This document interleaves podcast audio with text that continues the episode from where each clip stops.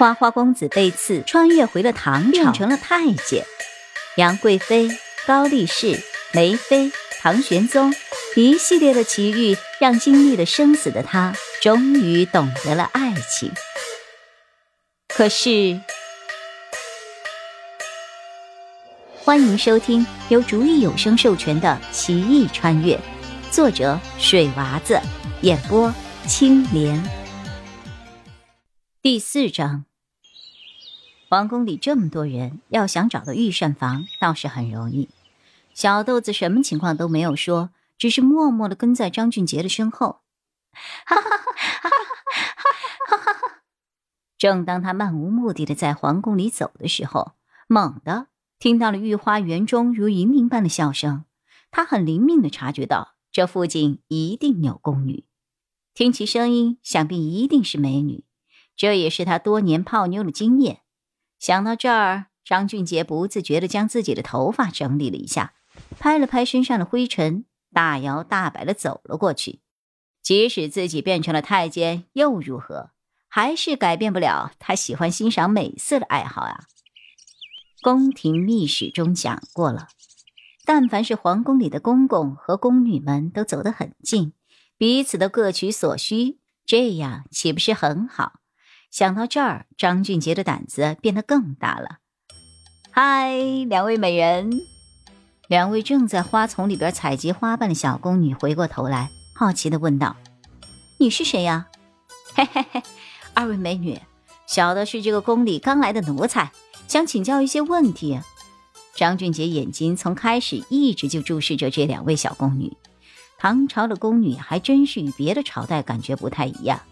肌肤雪白，身材苗条，身上的衣裙也略微的宽松，风一吹过去，就如同仙女一般，看得她如痴如醉。两位宫女眼中的张俊杰，比平日里的宫里见到的太监可不太一样，不仅长得俊美，而且体魄还很强壮。当太监真是太可惜了，问道：“你有什么问题要请教我们？”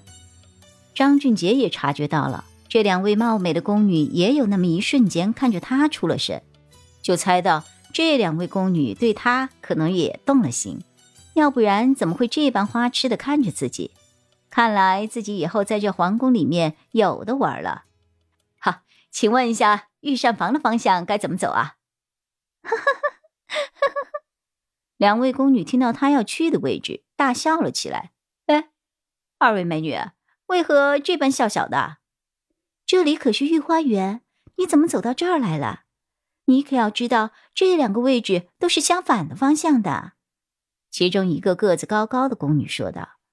张俊杰摸了摸脑袋，有些不知道该说什么，才发现这两个宫女长得还真像，衣着、发型、长相，唯一不太一样的就是身高。难道他们俩是双胞胎？只不过两个人的气质却不一样。一个长得魅惑，一个长得清新，两者都是他的菜。他的心里像被猫抓一样的痒。难道现在是初春？想来这两个宫女，他是务必要得到了。这位公公，干嘛你老是盯着我们，搞得我们都不好意思了。告诉你好了，这路该这么走。个子较高的宫女给他指了指路，看他在发呆，拍了拍他的肩膀，道：“。”路我只说一遍，以后我可不会再说了。啊，哈哈哈！啊，谢谢二位美女，小的在认真听你讲呢。于是张俊杰又将他们两个说过的话又说了一遍，但是眼神却一直没有离开他们两个。他故意将语速放得很慢，为的就是在等待他们两个人的反应。看来这宫里的宫女们还是相当的矜持。不过以后还多的是时间慢慢沟通。他嘴角微微上扬道：“二位美女，小的说的对吗？”“嗯，公公的记性还真是好。”“哎，二位美女姐姐，你们是在哪所宫殿里当差呀？”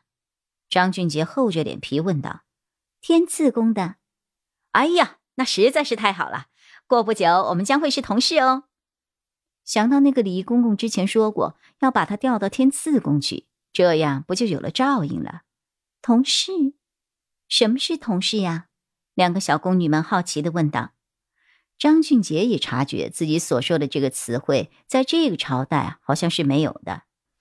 啊啊，不好意思，我说错了，应该是我将会被分配到天赐宫，到时候咱们在一个地方共事。哈哈哈。哦，嗯，两个宫女似懂非懂的点了点头。那我就先走了，二位美女，下回见哦。张俊杰跟两位宫女告了别。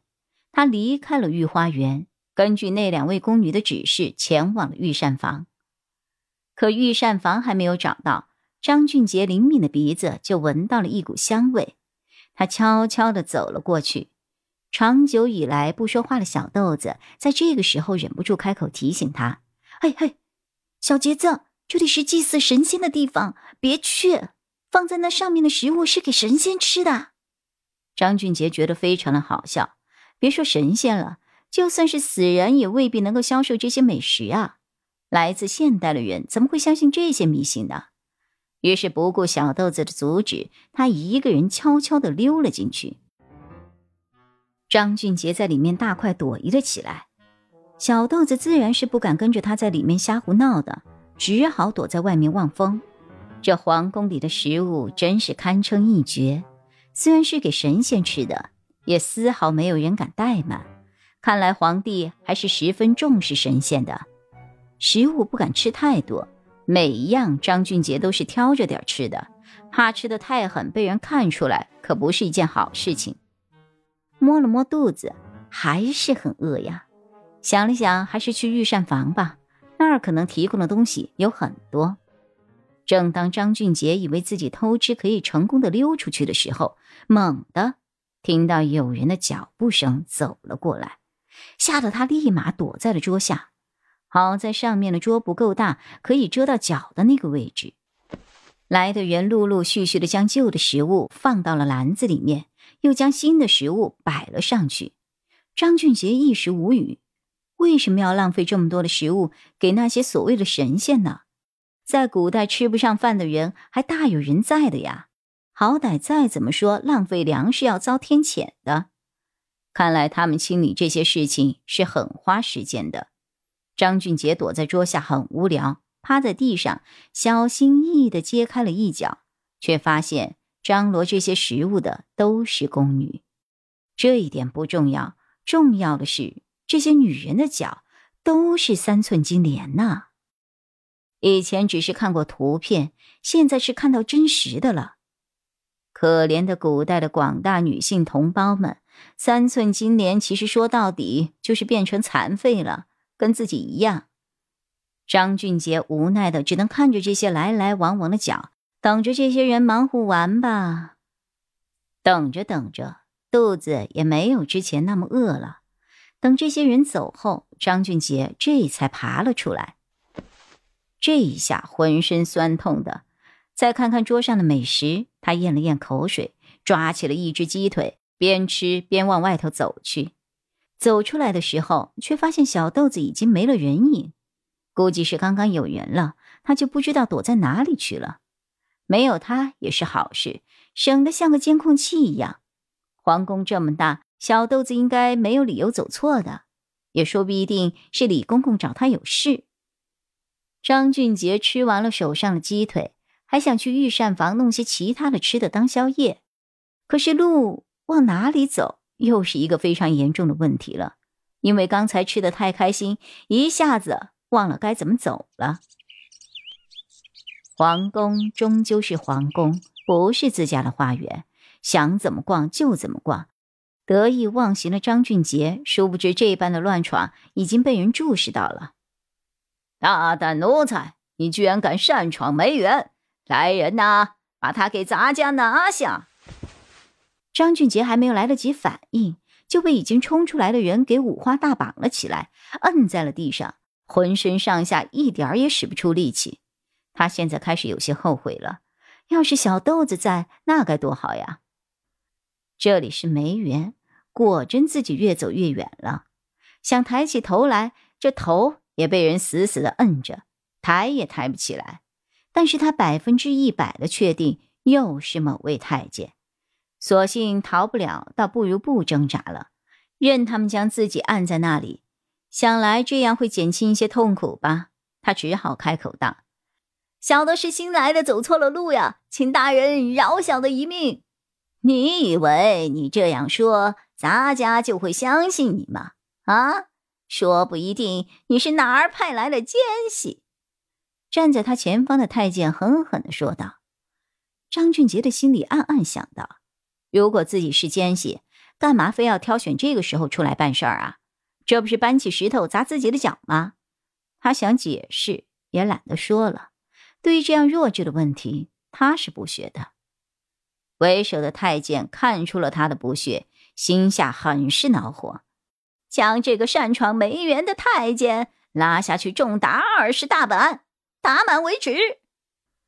二十大板，那岂不是要打成残废？想想自己被阉割之后的那个伤口还没有好，完了，完了，完了，完了！他大喊道。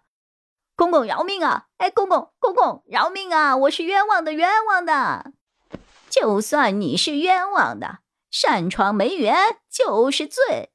太监振振有词的说道。张俊杰感到一阵绝望，就这样麻木的被人抬了起来，放在了一根很长的板凳上，牢牢的被绑在上头，动弹不得。